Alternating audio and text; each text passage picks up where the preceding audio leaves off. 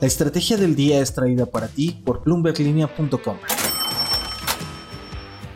Días, los saludo con mucho gusto, esta vez desde los estudios de Nasdaq en la ciudad de Nueva York, en pleno corazón, en Times Square. Y para este episodio especial me está acompañando Gabriel Casillas, quien es economista en jefe para toda Latinoamérica para Barclays. Hola Gabriel, qué gusto saludarte. Hola Jimena, qué gusto, gracias por invitarme a este programa. ¿eh? Sí, pues mira, creo que hay muchos temas de los que podemos, en los que podemos ahondar. Queremos centrarnos, por supuesto, en toda la región de Latinoamérica. Pero primero, eh, la pregunta obligada.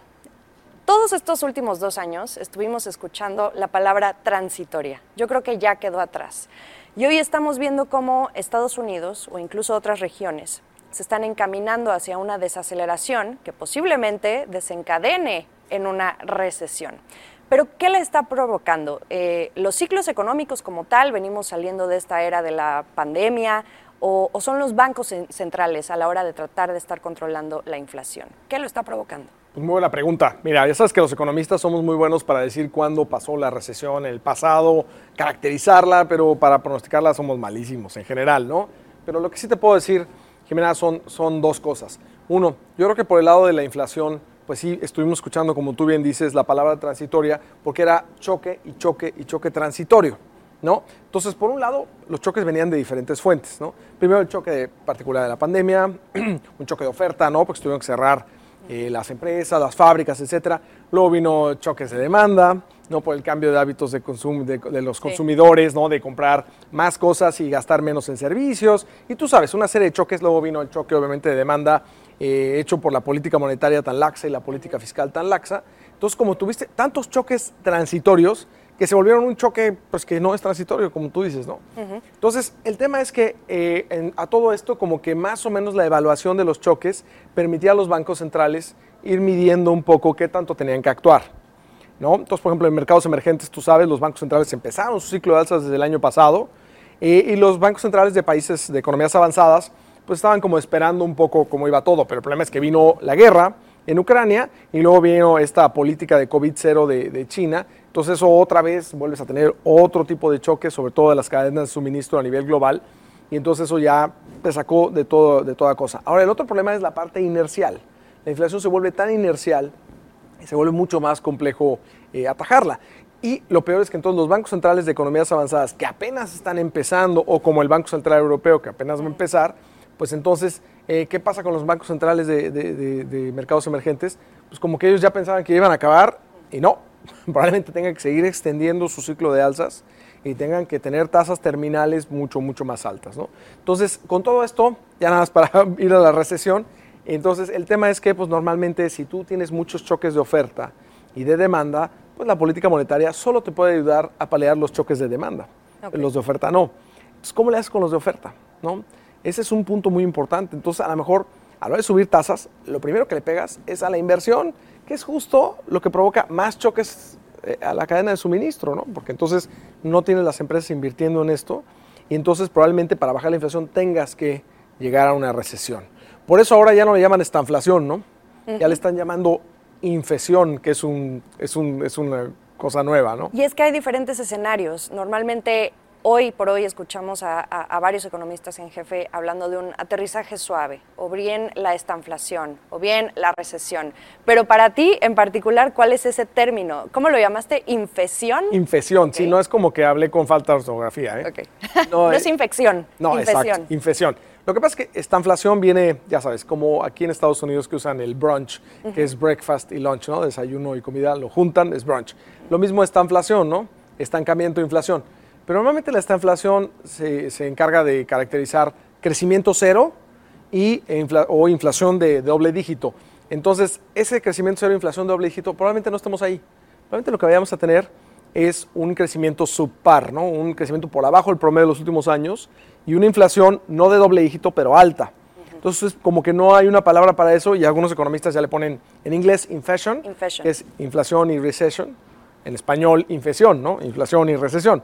Soy un poco mal, pero es la palabra que se está usando ahorita y habla mucho de tener no una recesión profunda, sino una recesión leve o un aterrizaje light, un soft landing, como tú le estabas llamando. ¿Y la duración pudiera ser corta, se pudiera prolongar? ¿Ya llegó? ¿En cuánto tiempo va a llegar? Los economistas están hablando de que de aquí a 12 meses, pero pudiera ser antes. ¿Cuál es tu pronóstico? lo que ya llegó es la inflación y eso ya nos queda claro. No, la, recesión yo creo que todavía no llega.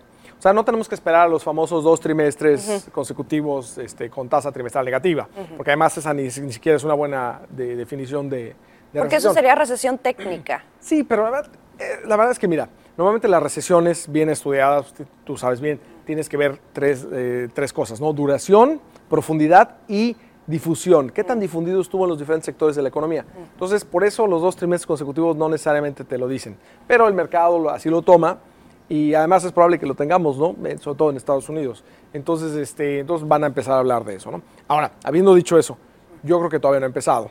¿Por qué? Porque aunque hemos tenido datos un poco más, este, digamos, más del lado débil, pues, ¿qué tal el reporte de empleo de Estados Unidos, el último? Fue bastante fuerte.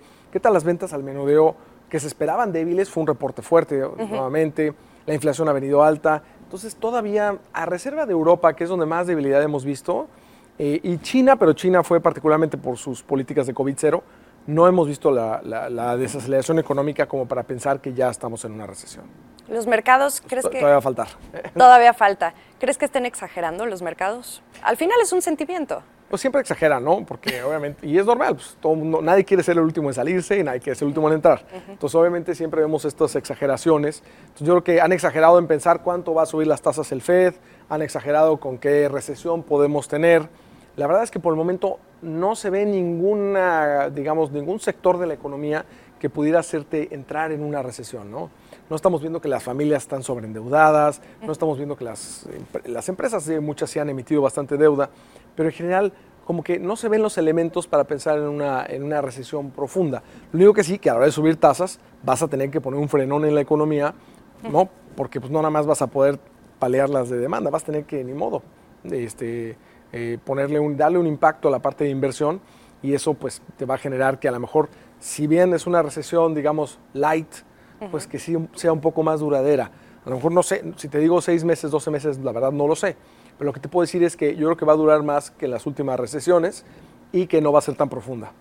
Y hablando rápidamente de las tasas, hemos visto cómo la Reserva Federal ha dicho en sus últimos comunicados que va a hacer lo que tenga que hacer conforme venga el dato de inflación y va a ir viendo cómo aumenta la tasa. Pero también el sentimiento o lo que se está reportando ya es que se pudieran estar sopesando los 100 puntos base. ¿Tú lo ves posible? Venimos de una decisión que sí fueron 75, al principio se consideraban 50 puntos base, el sentimiento cambió ya hacia los últimos días previo a la decisión y ahorita ya la conversación está sobre los 100. ¿Pudiera ocurrir que la Fed sube en 100 puntos base? claro que puede ocurrir porque el Fed normalmente le gusta preparar los mercados, ¿no? Y luego ya llevar a cabo el alza de tasas, que creo que es lo más correcto. Pero la vez pasada, los 75 no preparó el mercado. No. Realmente sí sorprendió. Ahora, ¿va a volver a sorprender? ¿Hace falta hacerlo? Entonces, mira, nuestro equipo de análisis económico en Barclays, de Estados Unidos, ellos más bien pensaban que con los datos débiles que habíamos visto antes del reporte de empleo, eh, que a lo mejor sí podíamos ver al Fed eh, subiendo nada más 50 otra vez. Eh, obviamente con... Sí, regresar a ese ritmo. Exacto, pero con el tema de empleo, con, este, con el tema de las ventas al menudeo, con el dato de inflación mucho peor de lo que se esperaba, obviamente ya pensamos que va a ser 75. Pero nosotros pensamos que no le gusta al Fed volver a sorprender. Además, una vez que te subes ah, de ritmo, es muy difícil bajar. Porque la gente empieza, si hace 100, la gente va a esperar 100 en la que sigue. Ok. Entonces, por eso eh, nuestro equipo de análisis, de, análisis económico piensa que no, que nada más van a ser 75 eh, puntos básicos. Se van a quedar ahí por el momento. Por el momento. Ok.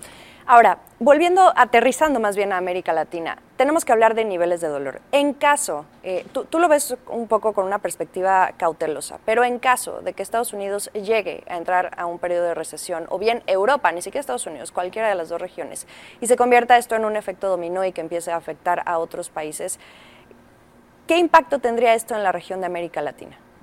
Pues mira, sí, ya sabemos, cuando Estados Unidos tiene algún tema, un problema económico, afecta al mundo y Latinoamérica nunca es la excepción. Entonces, claro que afectaría. Ahora, como que muchos participantes de los mercados lo que están viendo es que cuando Estados Unidos empieza a tener algunos signos de debilidad, el Fed como que empieza a bajar, ya no, ya no sube tasas tan rápido, o inclusive para, o en el peor de los casos empieza a bajar tasas. ¿Quién sabe si en esta ocasión pase eso? O sea, a lo mejor podríamos estar en cierto terreno ya de empezar a platicar de recesión y aún el Fed seguir en este ciclo de alza de tasas, que es algo muy raro, ¿no? Porque no lo hemos visto en los últimos 40 años. Entonces creo que ese fenómeno va a hacer que, ¿qué va a afectar más? ¿La recesión de Estados Unidos o que a la vez, al mismo tiempo, siga subiendo tasas el Fed? Para mí, lo que más afectaría sería el Fed, porque la desaceleración, insisto, no la vemos muy profunda, ni totalmente difundida en diferentes sectores, y entonces esa parte sin duda va a afectar, pero no tanto. En cambio, vas a tener la afectación de que sigan subiendo tasas, sobre todo cuando en mercados emergentes ya pensaste en muchos bancos centrales en Latinoamérica, ya pensaron que estaban al final del ciclo, ¿no? Banco Central de Chile decía, no, ya estamos a punto de acabar, Banco Central de Brasil. Brasil. ¿Y qué pasó? En el caso de, Chile en particular, pues, tuviste lo que ha pasado con las divisas andinas, ¿no?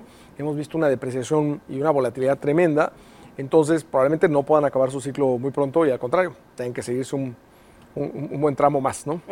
Ahora, cada país tiene sus particularidades y, sobre todo en la región donde se está mirando un poco más el ruido político. Eh, ¿Serían estos los temores en los que están más enfocados los inversionistas hoy por hoy, más en el asunto político que realmente los factores externos que pudieran estar impactando a las economías locales? Yo creo que lo ven por igual, las dos cosas. O sea, no están viendo nada más el tema político o el tema externo. O sea, las dos son clave. ¿no? Tú cuando vas con fondos de inversión a platicar, las preguntas son en los dos sentidos. Porque en la parte externa, eh, pues siempre la, cuenta corriente es un tema, ¿no? Entonces, por ejemplo, en los países andinos hemos visto un deterioro muy importante. Colombia, Chile y Perú. Exacto.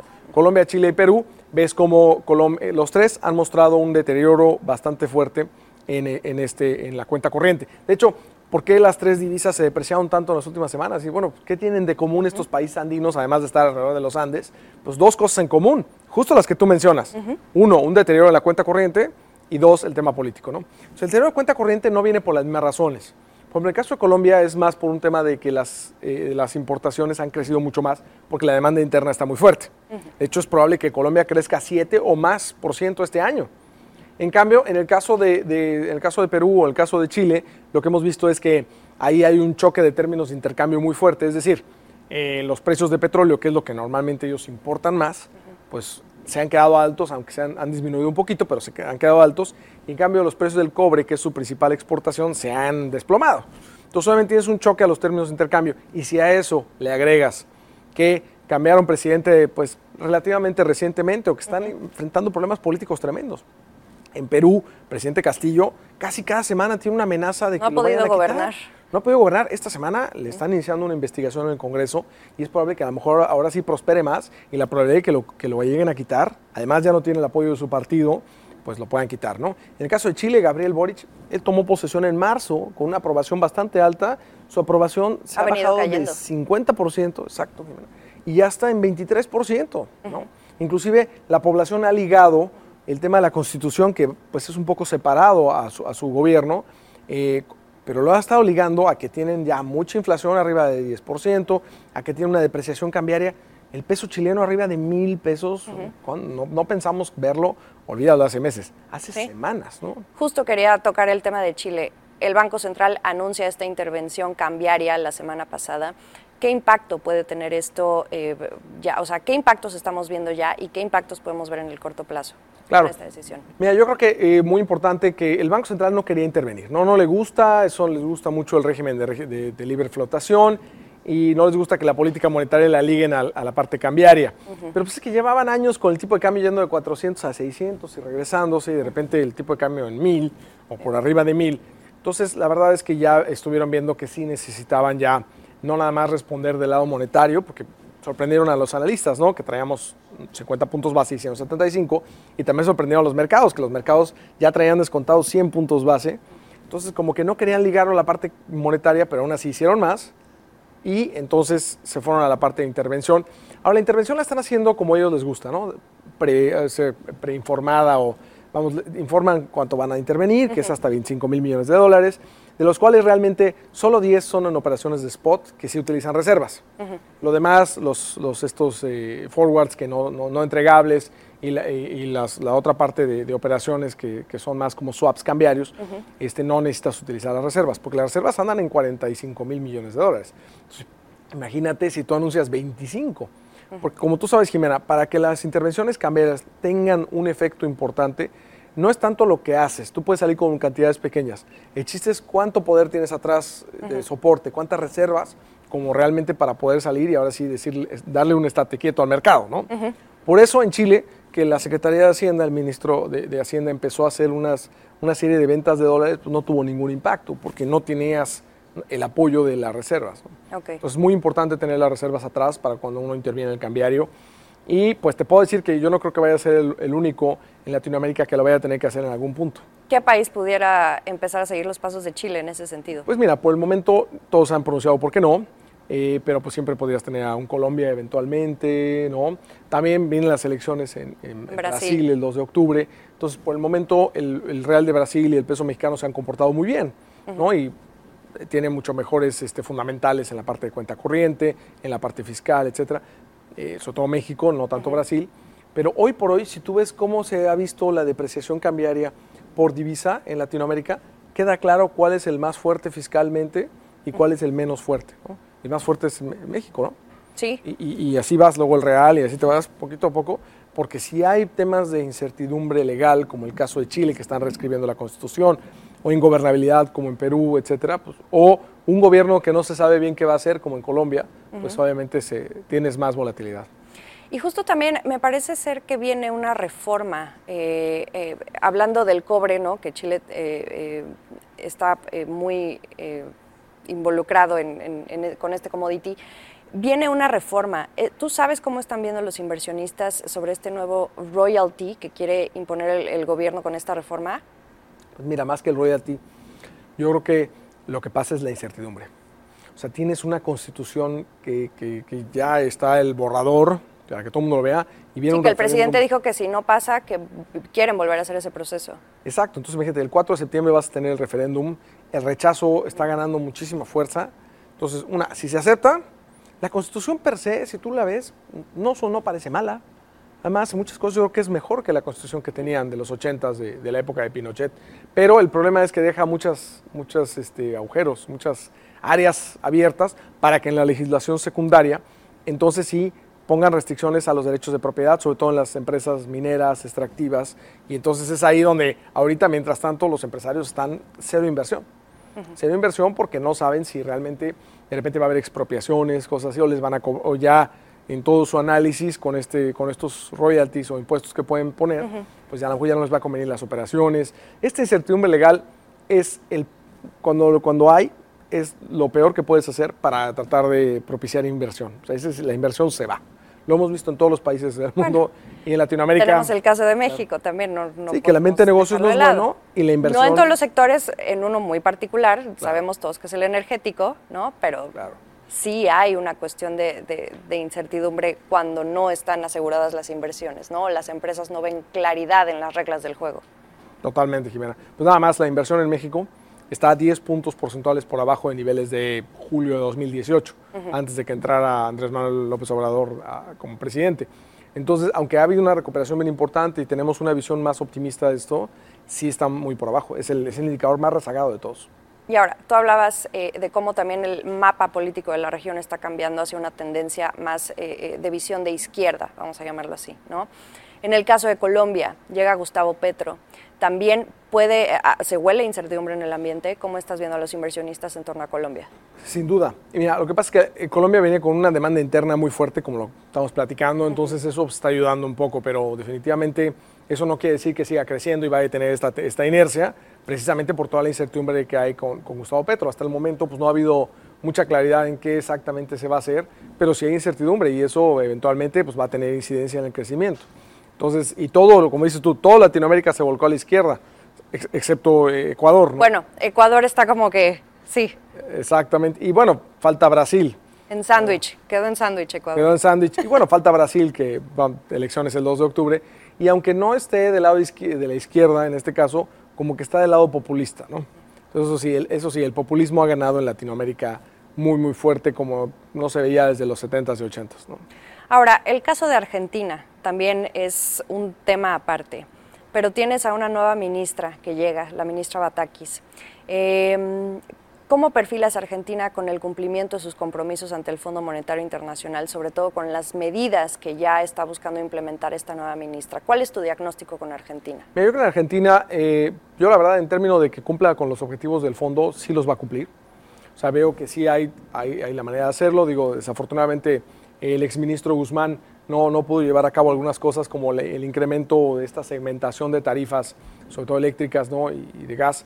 Pero, y, ahora la ministra Batakis parece que tiene todo el soporte para llevarlo a cabo. Entonces, yo sí veo que, que, va a ser muy factible que cumpla con las, con las, con, las metas del Fondo Monetario, o sea, las primarias, ¿no? Esta acumulación de reservas, este, cuánto es el crédito que le da el Banco Central y el, el superávit o déficit primario. Lo que me preocupa de Argentina, y es lo que lo hace un caso bien complicado, es la inflación. Se excede la inflación arriba del 60%. Pero tiene un caso particular, porque tú dices que Argentina está creciendo, pero tiene una altísima inflación. Bueno, lo que pasa es que yo creo que hay, hay lecciones que se han aprendido en otros países de Latinoamérica que en Argentina no. Por ejemplo, en muchos países de Latinoamérica los programas sociales son vía transferencia. Entonces, vamos a llega un momento difícil en la parte fiscal, ¿qué haces? Pues tienes que disminuir las transferencias. ¿Qué pasa con la población? Se enoja porque le quitas transferencias pero ya no pasa de ahí. En cambio, en Argentina eh, les gusta más eh, hacer todo esto vía subsidios y no vía transferencias. Entonces, cuando quitas el subsidio, la gente se enoja igual, la población, pero además tienes inflación. ¿No? Entonces tienes esa parte, tienes la parte donde el Banco Central ha estado prácticamente monetizando la deuda, que solo los países desarrollados pueden hacerlo sin que tengan consecuencias muy graves hasta el momento pero, en los países emergentes no puedes. Entonces esa parte ha tenido una, dinámica inflacionaria. Ahora, los salarios están creciendo a unas tasas también altísimas. por eso es un equilibrio no bonito, pero es un equilibrio sostenible, porque los salarios están incrementándose mucho, la inflación también. Entonces no, la gente sí pierde poder de compra, pero no tanto.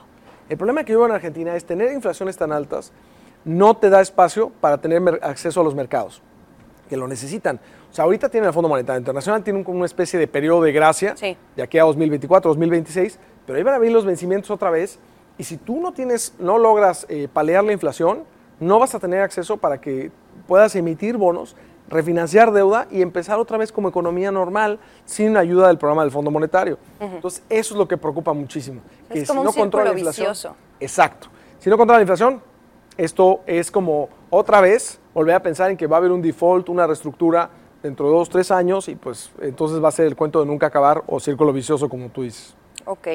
Y ahora, Brasil, rápidamente. ¿Cuáles eh, son tus perspectivas, eh, eh, las, perspectivas de inversión una vez pasando las, elecciones, gane quien gane? Pues mira, creo que en el tema de Brasil, yo creo que hay, un punto importante. este año va a crecer, va a crecer más de lo que muchos anticipaban. Tampoco mucho, pero sí va a crecer más del 1%, después de que había este, analistas que pensaban que podía crecer 0.2 o 0, ¿no? Entonces ellos han tenido una, recesión muy prolongada. Entonces va a crecer este año, eh, va a estar bien, van bien las elecciones.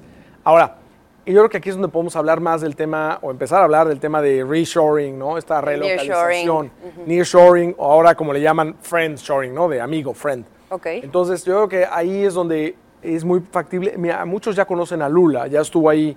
Entonces él puede generar la confianza si él trae la retórica de generarla, si no, no. Entonces creo que eh, ese nearshoring, reshoring o friendshoring ya estamos viviéndolo en México y en otros países no necesariamente, es algo que hay que esperar. Entonces puede ser que este, esta parte de inversión sea un aspecto fundamental e importante para Latinoamérica. Sobre todo ahora que se ve muy difícil tanto la inversión financiera como física en países como Turquía o Rusia, obviamente, inclusive China.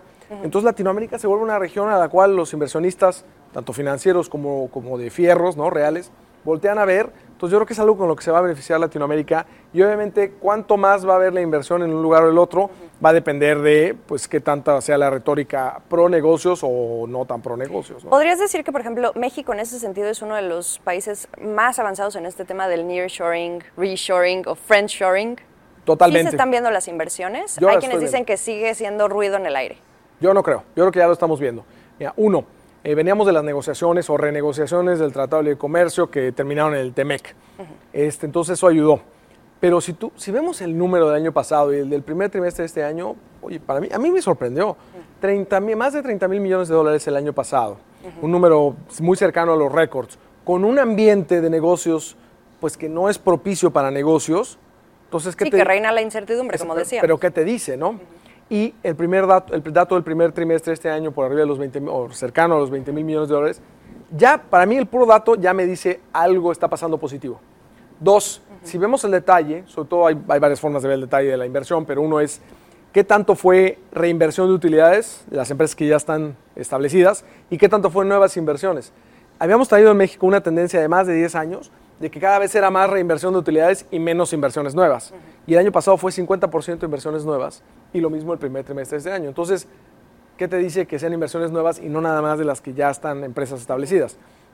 Y no nada más eso, súmale toda la evidencia anecdótica, ¿no? Si vas y hablas con los diferentes empresarios a nivel regional en México, te dicen, oye, no, es que en Pesquería Nuevo León eh, trajeron nuevas líneas en la planta de Kia, ¿no? De, este, este automaker de, de, Corea. Luego, si vas a Chihuahua, el tema de, de Zodiac, ¿no? La empresa que hace los asientos para, bueno, la mayoría de los asientos de las aerolíneas, de los aviones de aerolíneas, también ha tenido una inversión bien importante. Si vas a la parte de, aeroespacial, también no nada más los asientos, sino todo el tema de los cables y, todos estos este, arneses, también ha habido inversiones importantes. Autoparteras. Entonces, sí, se, yo, yo lo estoy viendo, o sea, si no, ¿de dónde está viniendo? ¿no? Y ahora, yo creo que esta pregunta puede aplicar tanto para México como para Brasil. ¿Cuáles, eh, siendo los dos países más grandes de Latinoamérica, Em, ¿Cuáles son los retos en los que deben enfocarse, eh, deben enfocarse los gobiernos eh, en caso de, suceder un panorama económico no tan favorable, ya sea para Estados Unidos o para Europa, por donde quiera que venga el, asunto? ¿Qué tienen que hacer, en qué se tienen que concentrar? ¿Cuál es la palabra clave? La palabra clave es certidumbre o certeza legal. Esa es la palabra clave. Con eso todo empieza a funcionar, empiezan las inversiones, mejora el empleo, empieza el crecimiento, fluyen los impuestos, el pago de impuestos. Esa es la palabra de toda Latinoamérica, no nada más de, Brasil y México.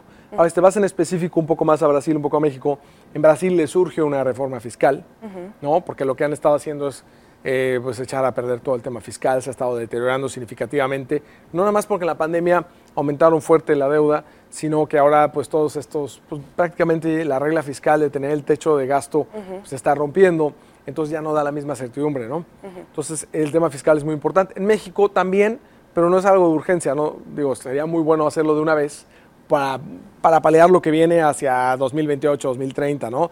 Donde toda esta población de adultos mayores crezca, tengas que dar más pensiones, eh, sistemas de pensiones de los estados.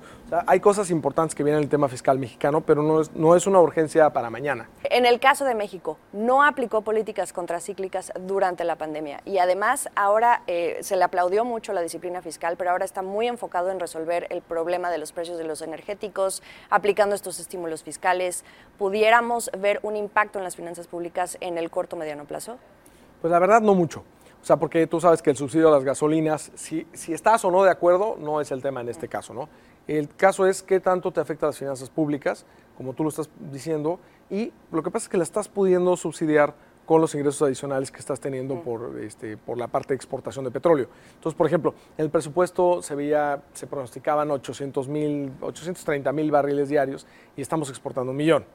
Y luego, pues se pronosticaba 55 dólares el barril, está promediando 85, 86. Entonces, realmente ese excedente de ingresos petroleros, junto con otros impuestos que se cobran por, por tener más producción petrolera, se están pudiendo este, utilizar para subsidiar el precio de, la gasolina. Ahora, es algo que sí tiene riesgos, obviamente. O sea, esto no se puede prolongar para siempre. Eh, si de repente hubiera un incremento muy fuerte del precio del petróleo, normalmente lo que ocurre es que el precio de la gasolina sube más que el precio del petróleo. Entonces, esa, digamos, no linealidad lo que te provoca es que entonces te salga más caro y no te alcance con los ingresos excedentes para pagar la gasolina.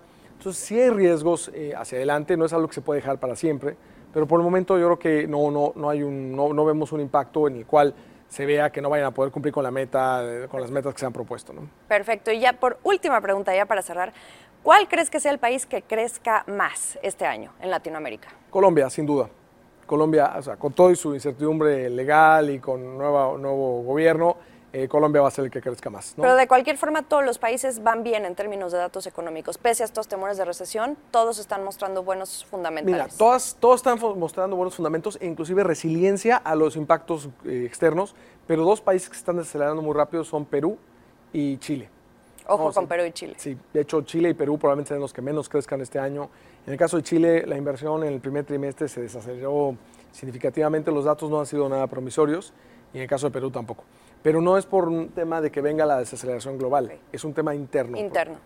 Muy bien. Pues Gabriel Casillas, economista en jefe de Barclays para toda Latinoamérica, te agradezco muchísimo y a ustedes por acompañarlos. Los invito a que sigan el resto de la información a través de bloomberglinea.com, a que nos sigan a través de nuestras redes sociales, Twitter, arroba la estrategia MX, Instagram, Facebook, YouTube y todas las plataformas. Gracias por vernos y escucharnos. Esta fue la estrategia del día, escrito y narrado por Jimena Tolama, producido por Arturo Luna y Daniel Hernández. Que tengas un día muy productivo.